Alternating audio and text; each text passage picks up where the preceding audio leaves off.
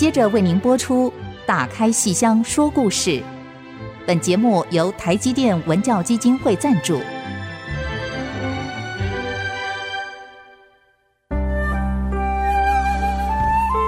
打开戏箱子，看见台上的精彩一刻。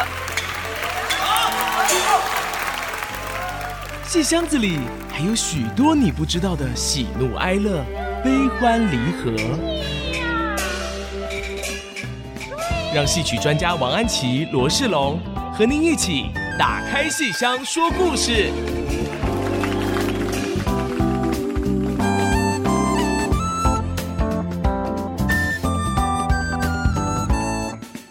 位亲爱的听众朋友们，大家好！欢迎大家收听 FM 九七点五 IC 之音竹科广播电台《打开戏箱说故事》节目，我是罗世龙，我是王安琪。我们的节目在每个星期五晚上八点首播，星期天下午一点重播。节目也会同步在 IC 之音随选即播、Apple Podcast、Google Podcast 以及 Spotify 同步上线。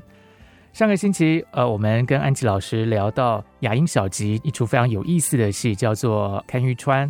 那上次因为节目时间限制哦，我们没有办法多谈。但今天我们就要好好的来聊一下这个戏，因为上礼拜安琪老师跟我们讲这个戏之后，我回家还很认真的去找了一下这个 录影的资料，真的太好看，太好笑，完全适合我们在暑假这个放松心情来看的一出戏。对，是。那安琪老师这个戏是怎么样的情节一个故事呢？我们就请老师继续跟我们来聊一下吧。嗯。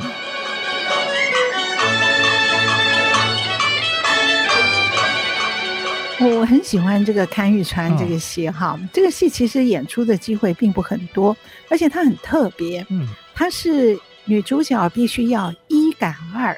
什么叫一赶二？哈、哦，就是一位演员演这出戏里的两个角色。嗯，那一赶二，那赶的意思就是很匆忙、赶紧怎样怎样。那这个字用的也很生动，因为你一出戏里演两个角色，你就要赶快去，一下台到后台就要换装，赶着换装哈。嗯、那么所以这个一赶二，有的戏还一赶三、一赶四呢哈，哦、那就哇，那就演员累死，可是观众看得非常过瘾。好，我们回到《看玉川》，它是必须要一赶二的一出戏，那。这个一赶二呢，其实其他的戏里也有，譬如我们拿郭小庄来讲好了，好，他常常演的戏是《红楼梦》里面的前尤三姐，后尤二姐，这个戏叫《红楼二尤》。红楼里面两个尤家的姑娘，那我们读《红楼梦》，我们都知道尤三姐的个性非常的刚烈，后来是鸳鸯剑自刎而亡啊。嗯那尤二姐是个很软弱的人，所以被骗到了贾府里面去，结果后来被王熙凤逼得吞金自尽。对所以尤三姐的个性跟尤二姐的个性反差非常大。可是荀派戏《红楼二尤》呢，它的亮点，它的卖点。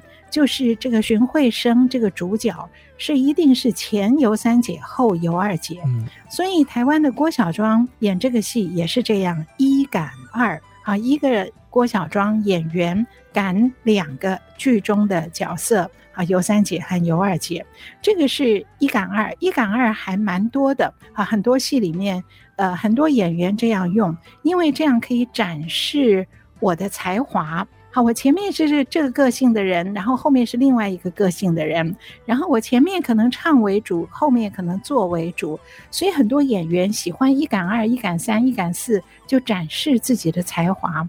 可是我们今天要看的这出戏《看玉川》，他的一赶二不一样，不是演员自己要展示才华，而是剧本，剧本本身规定了前半的余素秋余小姐。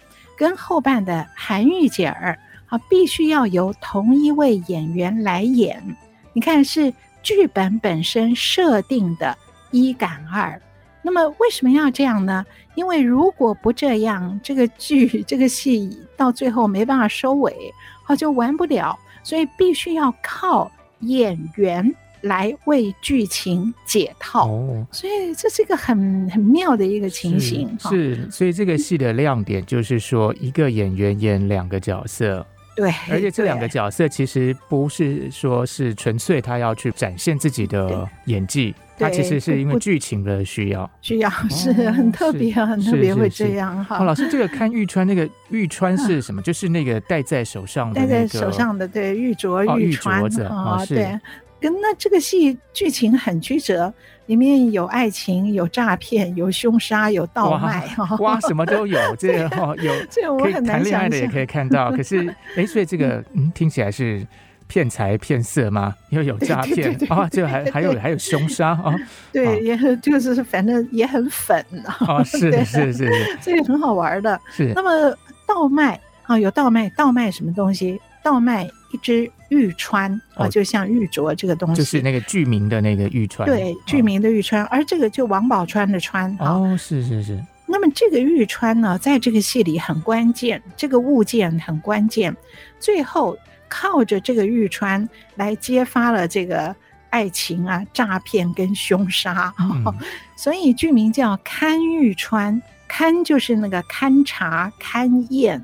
啊，对不对？那个检察官去勘验尸首，那个勘哦，哇，这里真的是有尸首，所以是真的，而且这最后就还有这个呃法庭的这个戏在里头，有有有公堂的，所以勘玉川这个剧名很多人不知道什么意思，其实就是勘验勘察这只玉川而破了案，是就是一个玉镯子所引发的血案这样的，对，引发的血案，还有还有这个粉色的案件，还有这个呃爱情。情的骗局、诈骗，对，哇，真的太适合暑假来看了！暑假真的大家就是呃，有时候日子过得比较闲散的时候，来看看这个刺激的 这个剧情，蛮好的。对对啊，这个戏很商业剧场，所以看得很轻松，你不必去思考里面有什么微言大义啊，有什么天人合一啊，什么通都不用多想。是，但是刚才老师其实有提到一个名字，我觉得这呃，当然不是今天我们要谈的重点，然后以后也许我们可以来聊一聊。老师刚才讲到荀慧生这个人，是对，是荀派，对，这个是我们节目其实上上礼拜讲这个。六月雪，六月雪，那个是一个程派戏哦。不过我们我们这个也也许以后再来聊好了。这个只是突然想到这件事情。是我们以后会聊的京剧的流派，梅派、程派、荀派，还有一个尚小云的尚派。是我们前面这些都是先用剧情故事来那个引发听众朋友的兴趣。是。那么慢慢慢慢，希望听众朋友跟着我们这个节目一路听下去。是，而且说不定从这个剧情里自己都可以开始去想。想想说什么派别会唱什么样的戏，是是是是，戏路是戏路是不太一样的哦。对，戏路不一样。对对啊，那我们事不宜迟，就要来聊这个故事了。到底这是一个什么样的故事？哈，看玉川。贴皇榜，贴皇榜，乡亲父老看端详。这张榜，嗯，这个戏一开始哈，朝廷贴榜文要选秀女。哎，我们现在看了很多那个宫廷的那个电视连续剧哈、啊，嗯、那些皇帝都哇，还真的是后宫佳丽不几乎不止三千哦。是，我们看的时候都觉得那些什么乾隆、雍正啊，他们这每天忙的不得了，哦、忙的都是后宫的事。对，他们很忙，底下的人也很忙 啊。因为这个一定是海选嘛，这个不可能。比方说全国那么大，那比方说全国选个三千好了。那不可能把三千个给皇帝去挑嘛，那皇帝也没办法挑，所以要我们初审，对，地方官员要先出审，然后这个 先筛选，对，所以其实最忙的是越基层越忙，然后到上到了上面最后可能淘汰之后剩下可能十个或是多少个，复试再决审，对，然后最后那个皇帝就看着最后这几个就，所以其实地方官员的这个权力还蛮大的，因为他会决定谁被看到。对，所以这个戏一开头就是这个朝廷贴榜文要选秀女，嗯、鼓励大家把自己家有漂亮的女儿就送进宫去，这样你就享不尽的荣华富贵。啊，那么地方上有了这个消息，然后我们的女主角叫于素秋，好，于素秋的父亲啊。他本身很有钱，是当地一个有钱的员外，可是他还想有享不尽的荣华富贵，所以他一看到这个有有这个榜文选秀女，他就动他女儿的脑筋，哦、他想把他女儿当秀女送进宫廷。老师，这个不是只有钱的问题吧？对呀，还有身份。对呀，他如果说女儿嫁给皇帝，他他不就变皇帝的叫岳父 对，对老丈人了，岳父 这个听起来对，听起来很厉害，所以我觉得，嗯，应该除了钱之外，有别的。应该全成全他吗？所以他就真的这样把女儿这样送去，他就想把女儿送进去，哦、可是他女儿当然不愿意。好，我们这个女主角通常都不会是这种贪慕荣华的。我觉得应该大部分人都不会愿意吧？都不会，因为嫁给皇帝其实蛮可怜的耶。对，送来的都是不愿意的。对啊，应该是很少人会愿意哈，心不甘情不愿的都是。嗯，那么这个余素秋当然不愿意啦，更何况。他原来是有个未婚夫的，而且是他爸爸帮他指腹为婚。哦，嗯，这个中国古代的社会，这个指腹为婚，我觉得实在是很好玩。嗯、像我怀孕的时候啊，那个时候常常去开会，然后我就记得开会的时候，一起开会的那位刘慧芬老师啊，是她跟我那个差不多同时怀孕，后来我们两个孩子大概差了一个多月就生了，哦、所以整个我们那个长期的一个剧本的会议哦，开了一年多，我们就从从呃各自结婚开始开会，啊、然后后来就肚子大起来，然后后来每次开会我们两个肚子就挺在那。哎呦，我觉得很好玩。然后我就在想，如果我们是古人。那我就会想说，哎，那你你的那个生出来的如果是男的，我的如果是女的，我们是不是就要指腹为婚？对，我看到这四个字“指腹为婚”，我都很有画面感，我就觉得好像要去 伸手去弹对方的肚子，很好玩的。这中国古代的会有这样的事，所以余素秋的爸爸老早好在这个女儿还在还在太太肚子里的时候，他就帮她指腹为婚。定下了一门婚事，一个张家，可是张家后来潦倒了。当然，指腹为婚的时候，一定是对方是门当户对，而且还蛮有钱的，才会跟他指腹为婚。结果后来呢，这个张家潦倒了，那么也就剩下这个男主角张少莲。好，哦、那他们这个还没有过门，还没有成婚。可是于素秋一来不愿意被进朝廷选秀女，二来她很守信诺的。他觉得我还没有出生就已经被许配给张少莲了，那怎么可以父亲嫌贫爱富把张少莲给赶走了呢？然后叫我要把我送进宫廷。余素秋有没有见过张少莲啊？没有，他们就肚子里的时候隔肚皮互相见过。哎，所以这出戏的第一个元素出来了，就是爱情。好，这个一边是对钱跟爱情这样子啊。对对，这钱一定跟诈骗脱不了关系。就到今天来讲，这是诈骗都是跟钱有关的。那我们这边先要卖个关子啊，哈，我们先把爱情先起个头。那听众朋友们，待会儿我们再一起来聊这个看玉川。到底会怎么办呢？这一边是指腹为婚，一边又是要送到宫廷里去。我们休息一下，待会儿马上回来。好。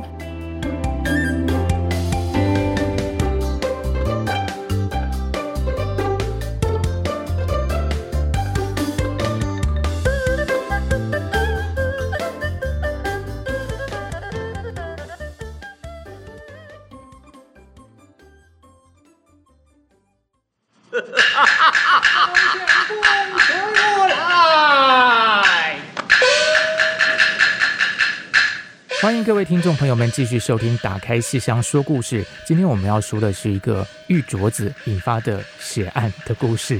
可是这个血案还没有发生。刚才我们只讲到指腹为婚，呃，就是彼此。刚才安琪老师说去弹对方的肚子这件事情。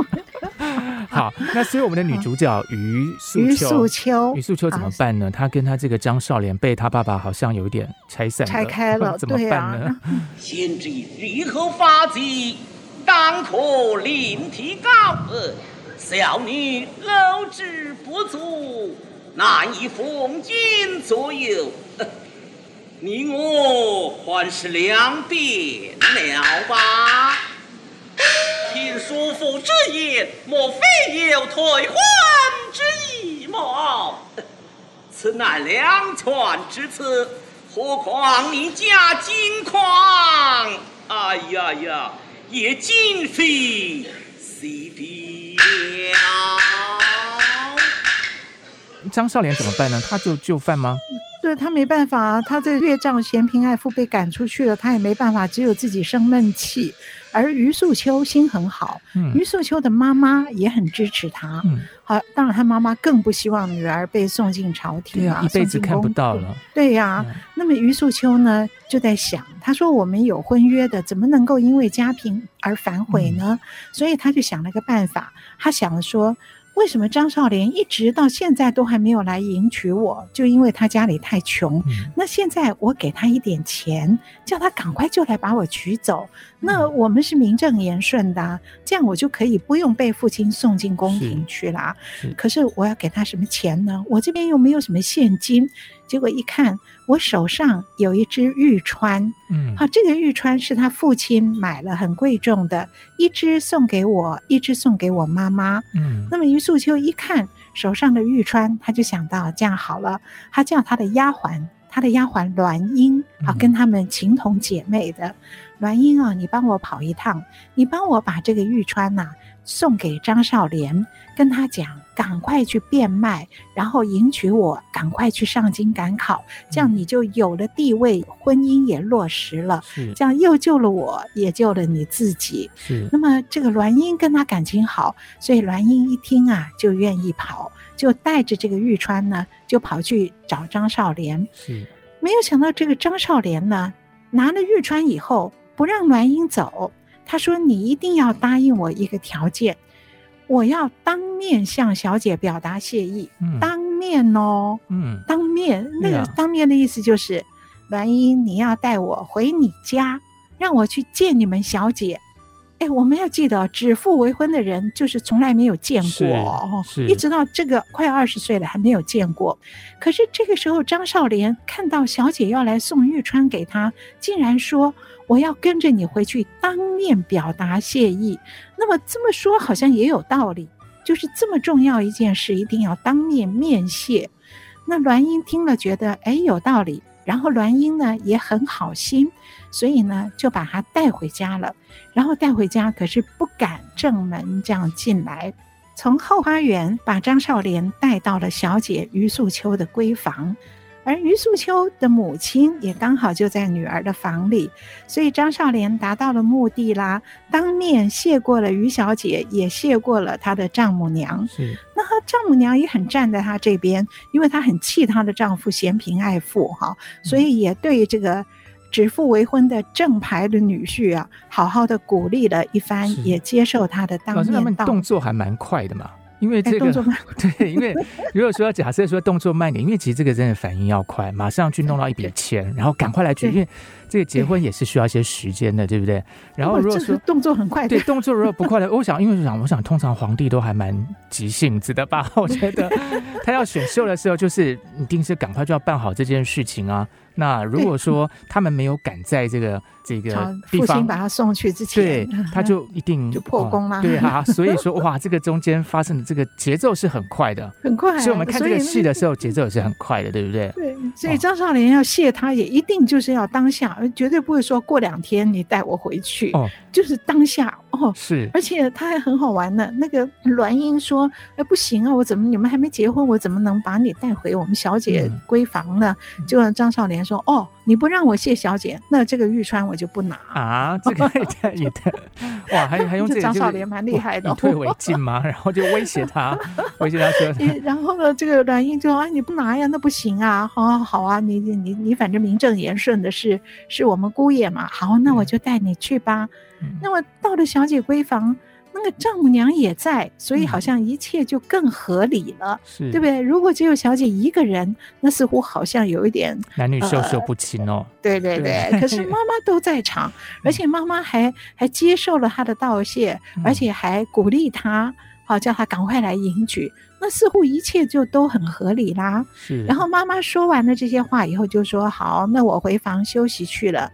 那么你呢，姑爷呢，你也就赶快回家去，准备来迎娶吧。”嗯。所以妈妈离开了，他下场了。嗯。哎，后面的戏就精彩了。剩下张少莲在小姐的闺房里面深夜啊，嗯、那么张少莲有没有听他妈妈的话就早点回去呢？没有，他跟小姐说感谢小姐情深意重，可是我觉得不太放心。好，哦、我想要一个，都来了这边，嗯、都拿到玉镯子了，那还有什么好不放心？对，可是我还是不放心，我总要一个真凭实据。那小姐说什么真凭实据？哦，你要我对天起誓吗？嗯、那那个张少林是什么对天起誓？现在的人啊，起誓都是跟玩儿一样的。嗯、我不是要对天起誓。那小姐说，那你不要对天起誓，你要什么证据呢？来证明什么呢？那个张少林说，要证明你对我的真心。那小姐说，我拿真心哪里还有什么问题呢？然后这时候他说什么？他说。我们要真凭实据，就是我们要今夜就成婚，这是最具体的实证。哦、今夜就成婚，呃，这个话，这个话应该有玄机吧？今夜就成婚的意思，应该并不是说今天晚上来吃喜酒，然后什么请大家来庆祝吧？那是具体的真凭实据。哦，哦，然后证明说这个，哎，这个男主角。也未免真的动作很快吧，而且很快，见机履反应非常快。这个古代读书人不是应该要这个很优雅，然后慢慢的，怎么好像这个不太一样？这个非典型读书人啊，非典型读书人，哇，这个真的非常积极啊，然后非常主动，而且一步一步进逼。那那个小姐会答应吗？当然不会啊，她害羞死了，哪有这样的事？我只是叫你早点来迎娶我。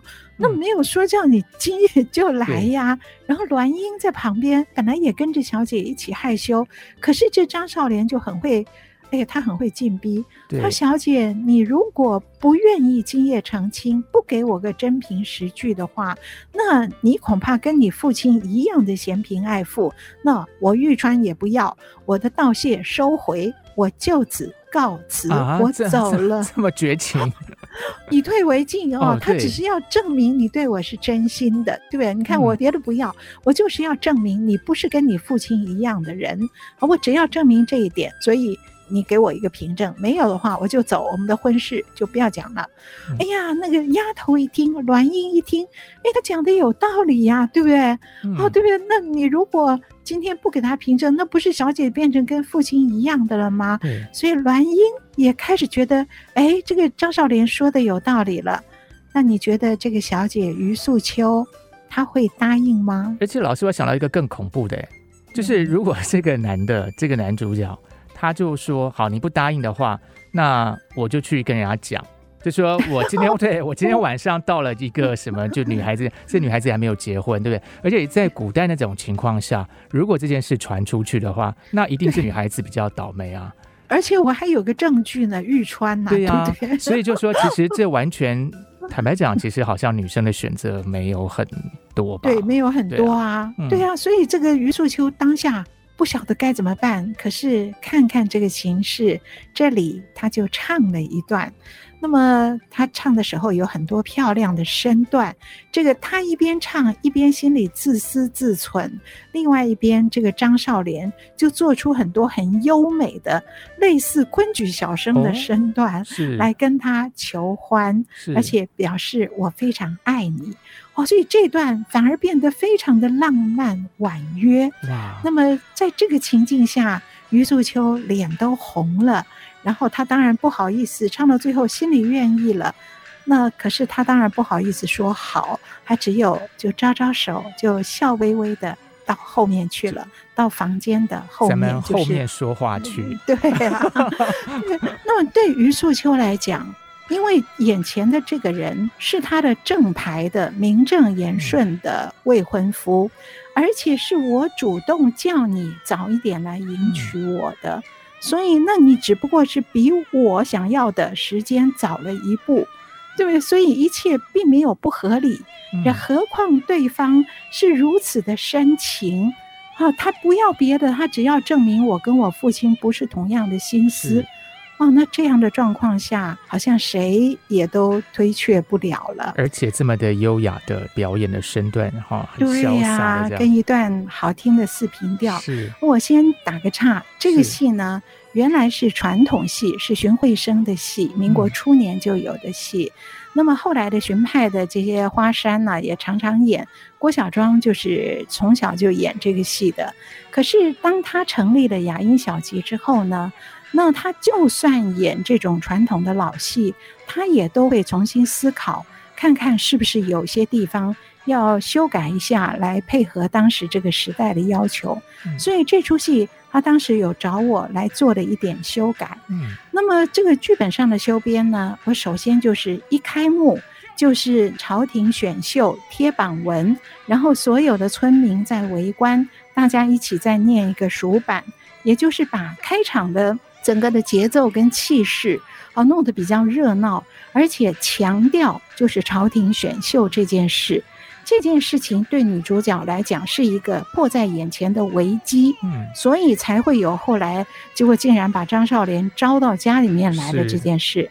所以我剧本的修改，第一个是这个，是。那么第二个修改的地方就是于素秋要答应张少莲今夜成婚的要求，那么这个地方很难写，你不能够一下子。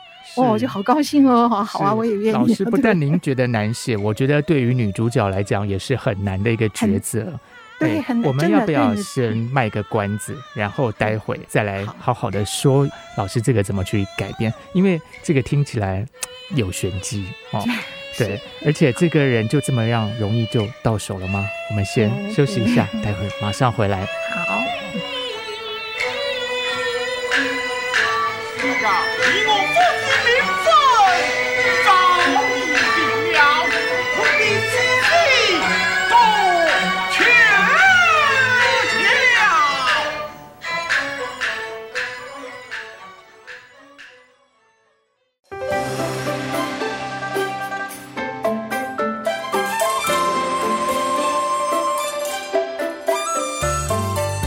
欢迎大家收听《打开戏箱说故事》，我是罗世龙，我是王安琪。今天我们在聊《看玉川》这出戏。那刚才呢，安琪老师讲到，其实这出戏本来是一个老戏。那安琪老师在改编的时候做了一些调整，讲到招亲，强调那个朝廷选秀这件事，这个是一个对女主角来讲是一个困难点。然后刚才老师讲到的第二个改动的地方是，就是张少莲深夜到他家，然后要他今夜成亲。是。那这是这个戏的大关键，所以我觉得原来的剧本这边写的不够细腻，是啊，所以我们就整个从他的母亲，从丫鬟栾英，然后从张少莲的进逼到余素秋自己的反应，再总结到这段唱，是，所以我觉得改的还算合理了哈。老师，我们这个今天要看到这出戏的话，好像网络上我在网络上有找到一些片段，所以大家好像有兴趣的话，也可以去找来看一看。对，就是可能就打看玉川，是，然后雅音小吉或是郭小庄，大概就会出来。是，那么我改动的第三点，第三点这个关键，这个是什么地方呢？余素秋唱了一段，微微笑，进入了闺房的内室，然后叫张少莲跟着他进来，是，我们就都懂了。这些事不能在台上演，对不对？对，那我们就通通都懂了。那。余素秋答应了张少莲提前成婚的这件事，是。可是观众会祝福吗？观众都看在眼里，观众都知道。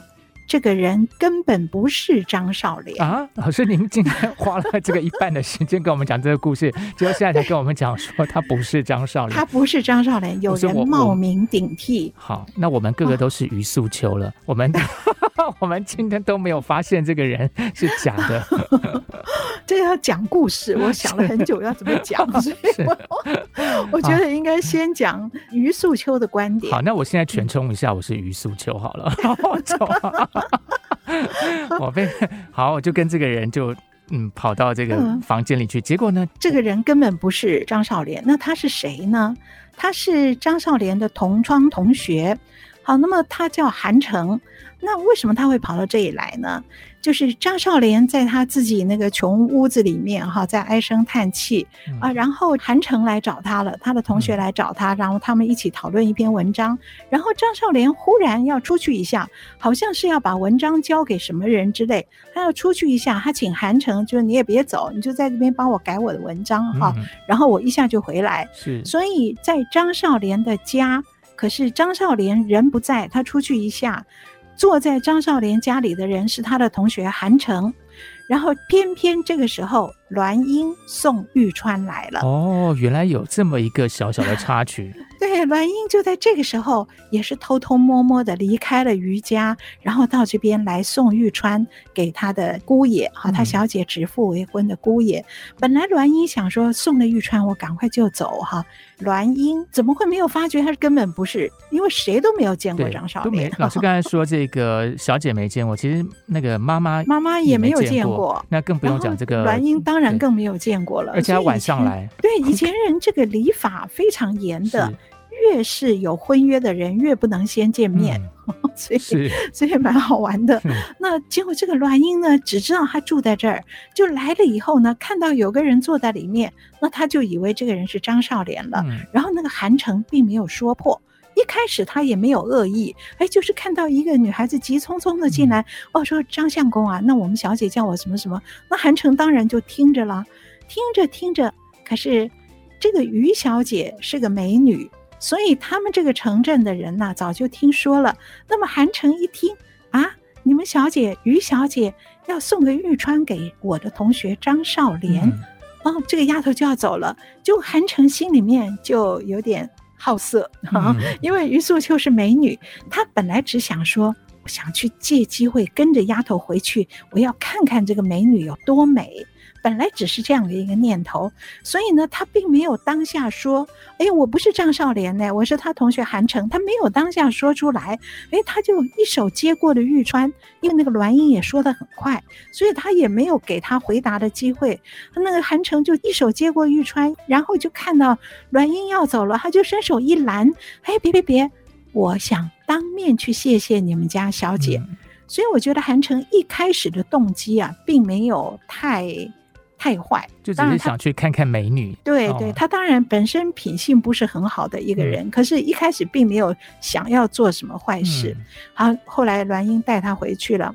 那么这个角色韩城，因为他品性不是很好，嗯、后来又做出这些坏事，所以在京剧里面呢，他是属于丑角，生旦净末丑的丑，小花脸，三花脸，嗯、小花脸呢。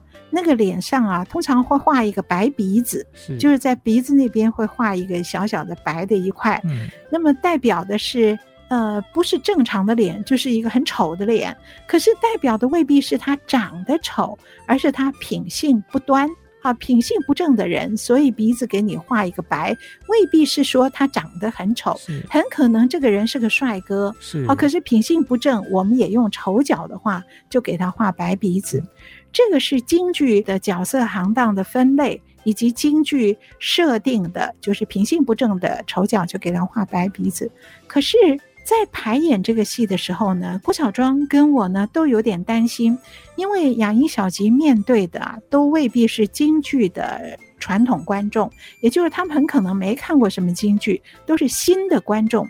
那么新的观众看戏的时候，会用比较写实的角度来理解，那他们就会想：哎呦，这个人长得那么丑。那个于素秋为什么还有栾英？哎，为什么会被一个长得那么七歪八扭的人就给？啊啊、如如果如果我是于素秋，因为现在我好像要进入于素秋的这个角色嘛，在我来说，我这是西方的那一套。啊、对，如果是我是于素秋的话，我看到一个假设他很丑啊，哈，那。我可能就会觉得说将计就计，就说对啊，那我爸爸，我就把这个罪就推给我爸爸嘛，就说这个 呃，就某某什么原因，反正我们也不要结婚了这样子。那我很对不起你，自己心里先退婚。对，我我很对不起你，可是这不是我的错，这是我爸的错，你赶快走吧。对对啊，所以啊，你看我们考虑的对吧？嗯，因为并不是站在京剧的这个传统的角度来看这出戏的话。那一定会有这样的一个疑虑，所以呢，我们就做了这个第三点的改动，也就是演员吴建宏老师，他是丑角演员，是他的表演也都是丑角小花脸的表演，可是我们跟吴建宏老师说。这次，请你不要画那个白鼻子，哦、就是你扮相上面，你照小生的扮相，不要照小花脸的扮相。我们这个叫俊扮，扮的很英俊，嗯、是俊扮。那本来也是很担心吴建宏老师啊，这个他会不会不同意啊？哎，结果他一听。哦，我俊扮，我好高兴哦！我从来没有在台上扮的那么英俊，是，所以他就很开心的就扮了一个小生的模样。然后他本人长得相貌端正啊，所以俊扮以后呢，哎，这个于素秋是可以有看上他的可能性的。是，是这个我可以肯定。我刚才在这个我们广告时间，我稍微用对网络上找了一下，可以肯定于素秋的眼光。对啊，吴建宏老师长得很帅，而且其实我刚才还特别搜寻了一下，就是他没有上妆的时候，其实是真的是很不错啊。对，对呀、啊，平常都被那个白鼻子给 给被耽误了。对呀、啊，结果现在哎，这一次他好高兴哦，说我这次演的是小生、啊、所以他因为要去假扮这个张少莲，所以他的整个行为举止是不是在于素秋面前就会变得有点？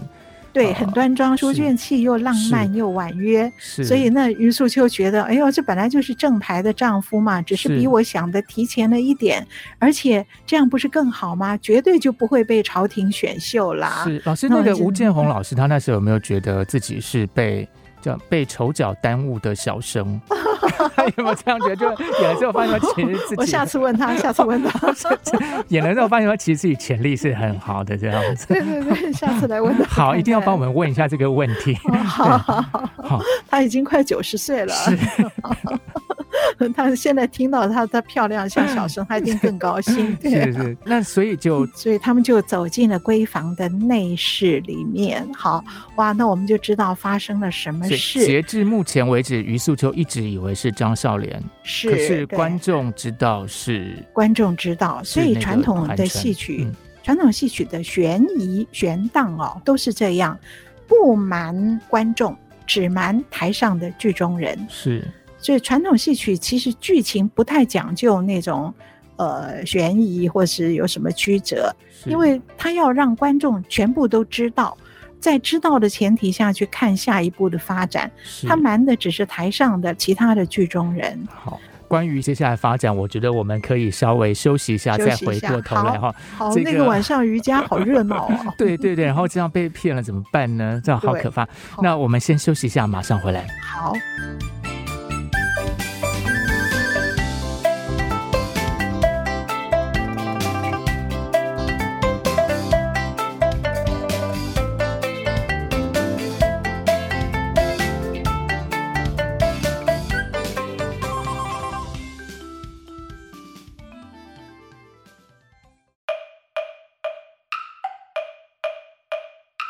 欢迎大家回到《打开戏箱说故事》节目，跟我们一起进入瑜伽这个非常热闹的一个晚上，又有婚姻喜事，又有另外一个，刚才老师说其实是冒牌的，啊、对，他是冒牌的，对，而且这个晚上不只有冒牌的来骗婚这件事，哦，这个瑜伽这个晚上可热闹着，还有谁呢？刚才栾英不是带着韩城从后花园进入闺房吗？哦、对。那么进来的时候，开了后花园门的时候，还碰到了他们家的家院，然后家院在巡查嘛。那家院就问栾英：“你这么晚干嘛？你后面带了个谁呀、啊？”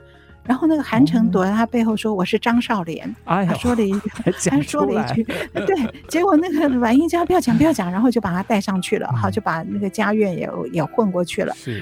结果这么一弄呢，忘了关门，所以他们家后花园是开着门的。结果小偷溜了进来。今天好像大家都来了，小偷溜进来，直接溜到他母亲的房里。他母亲睡着了，嗯，那么小偷一看，他母亲手上戴着一只玉釧，哦，那他觉得这个是好东西，他想把它脱下来，结果惊醒了那个睡着的母亲。母亲尖叫了一声，这小偷也吓一跳，竟然把母亲给杀了。哇，这个戏里有凶杀血 案，太可怕了。好可怕！就在那边，他女儿在那边，以为跟张少莲成婚的闺房里，然后在他妈妈房间里，因为小偷，因为玉川而被杀了。哎呦，这个房间里这么多东西可以偷，什么不偷？那拿人家的手上东西，一定会把人家惊醒的嘛？这个小偷太不专业，我真的必须说。对，啊、对。然后为什么是玉川？我们刚刚不是说于素秋手上托了一只玉川，哦、叫栾英去送给张少莲吗？是。为什么母亲手上也有一只玉川呢？对呀、啊，为什么呢？原来就是于素秋的爸爸于员外，他当时买的，嗯、买了一对，一个给太太，一个给女儿。是哇，所以整出戏就是因为这个玉川惹出来的案子，嗯、所以用这个玉川当剧名。是好，那么这个小偷把母亲杀了以后就，就哦呦，赶快要跑出来。而于素秋呢，不知道，他都不知道，他还陶醉在他自己的新婚夜。是。然后事成之后，他羞答答的叫丫鬟栾英把张相公送出去。栾英也很高兴，以为他促成了一桩美事，然后就喜滋滋的送着张姑爷。从后门出去，那么韩城冒名的韩城也很开心哇，以为今天晚上赢得美人归就走了。嗯、韩城走了，栾英也很开心。而栾英要回房，回到后花园的时候，正撞见那个小偷冲出来，啊、结果栾英尖叫一声，小偷把栾英也杀了啊！杀人灭口哇，好可怕！这个晚上在余家之热闹到两条人命哎。是。好可怕！然后于素秋浑然不觉，他还在那边想着昨天晚上。嗯，然后五谷天明，天亮了。哦，家里发现两具尸首。哇哇，那全家的哄闹起来了。然后父亲非常悲伤啊，他父亲当然悲伤了，然后非常愤怒，就问那个家院：“你昨天晚上有没有看到有谁来过？”这家院一想，哎，昨天晚上深夜。栾英带着一个人入内，我还问他是谁呢？他说他叫张少林啊。父亲一听，张少莲这家伙一定因为我嫌贫退婚，所以他半夜偷到我家里面来杀了我太太。你看他自己想，这个一切合理嘛？对不对？就听起来是真的蛮合理的啦，蛮合理。所以父亲就告到官府。好，然后这个官府，他父亲也是地方上有钱有势的人，嗯、所以官府一看，哇，这个有钱有势的来告状，不敢怠慢，立刻就捉拿凶犯张少莲。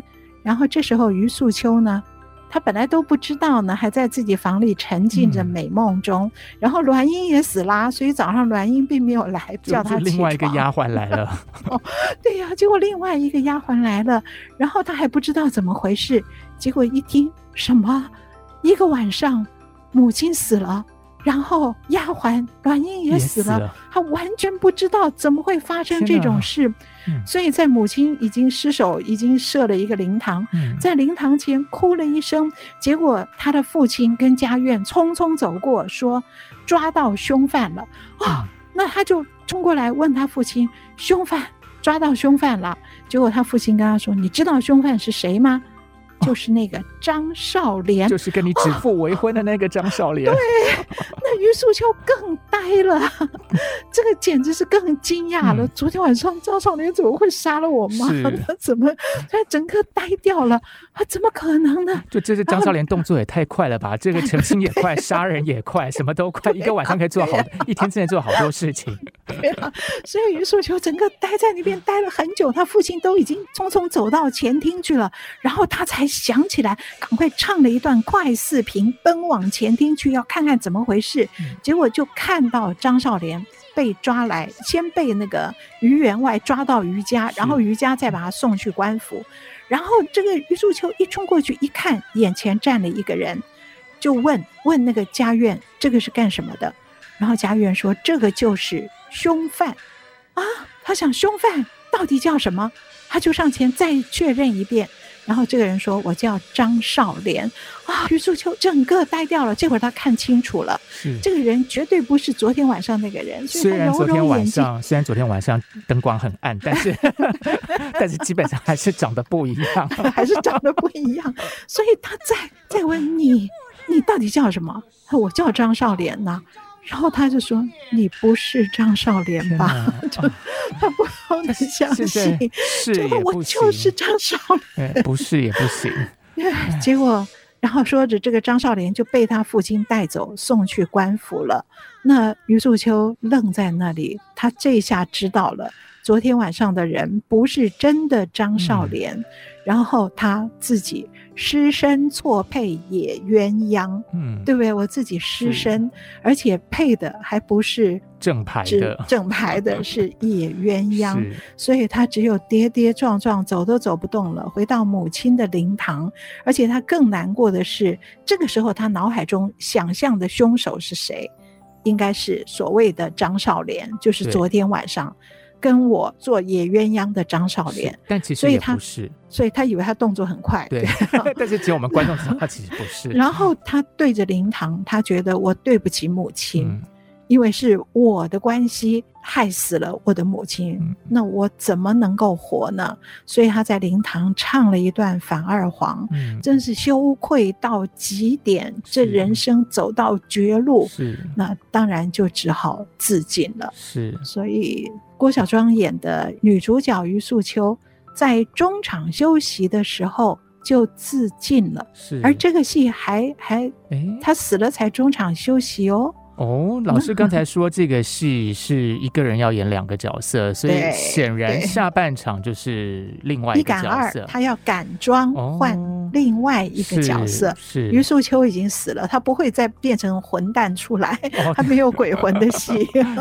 我还以为说他会那个鬼魂会跑到公堂去，然后跟他讲说，我把这东西混在一起打仗女儿。对对，是哦，所以后面他变另外一个人。对，老师这个我听了，我就觉得说。感触很深啊！这个我自己觉得这个问题的症结在哪里啊？重点就是在于说，这个女主角跟男主角从来没有见过面，从没见过。我觉得呃，不要说女主角了，连妈妈竟然也没见过这个女婿，丫鬟竟然也没见过，都没有。所以我觉得这个嗯，因为都没有见过嘛，所以第一次看到，尤其女生嘛，这个女主角从来没有见过男孩子，没有见过书生，所以随便来一个，她就以为说哦，那就是。而且他不好意思看对方，还自己遮着脸，而且也觉得自己不该被对方看，所以根本就是没有看清楚。对啊，没看清楚，然后又不认识，所以大家还是要有一个正常的一个这个呃交流的情况。对呀，防的越严，其实反作用力越大啊。对，所以说明其实这个故事在古代演的时候，其实是要跟我们讲 另外的 意思，要眼睛睁大点。对 对。哎，好，那其实这个故事还有下半部分啊，下半集就变成喜剧了，好好玩。哎那但是我们今天就先卖个关子哦，下次再跟我们好好的聊一下这个戏。但是在节目结束之前，好像听安琪老师有提到说，那时候也是把这个部分稍微做了一个调整。就老师，你说他自杀的时候，他自自尽的反二黄。是，我们大概改了三点，就是开头的那个榜文的署版，好，然后后面的那个念白，就是余素秋接受冒名的张少莲的这个今夜成婚要求的时候，我们把那个剧情念白，整个做的比较合理化哈。然后接下来就是把这个韩城这个白鼻子丑角。变成俊扮，然后他在母亲灵堂前自尽。嗯、这边我们把整个情绪再做了更深入的一个挖掘，这样子。对对对，是，对，应该是吧？哈，就是说这个人，是他毕竟想很多，他内心一定是很挣扎的哈。啊，就是对。那后半场我们就没有改，可是原来这个戏太可爱了。是，好，那我们就是抱持着一颗期待的心情来看，换了另外一个角色之后有多么的可爱。对，而且我要再提醒一下，这个戏又有一个剧名叫。匡妻嫁妹哦，各位可以猜猜、预想一下，为什么这个堪玉川又叫诓妻？诓骗了人家的妻子，诓妻嫁妹，这是怎么回事？好，那我们今天的节目就先暂时进行到这里。节目也会在 IC 之音随选即播、Apple Podcast、Google Podcast 以及 Spotify 同步上线，欢迎大家收听。如果各位听众朋友们对节目有任何的建议，欢迎到 IC 之音的网站打开戏箱说故事节目页面留言哦。我们的网址是 triple w 点 ic 九七五点 com。打开戏箱说故事，我们下个礼拜同一时间再见，拜拜，拜拜。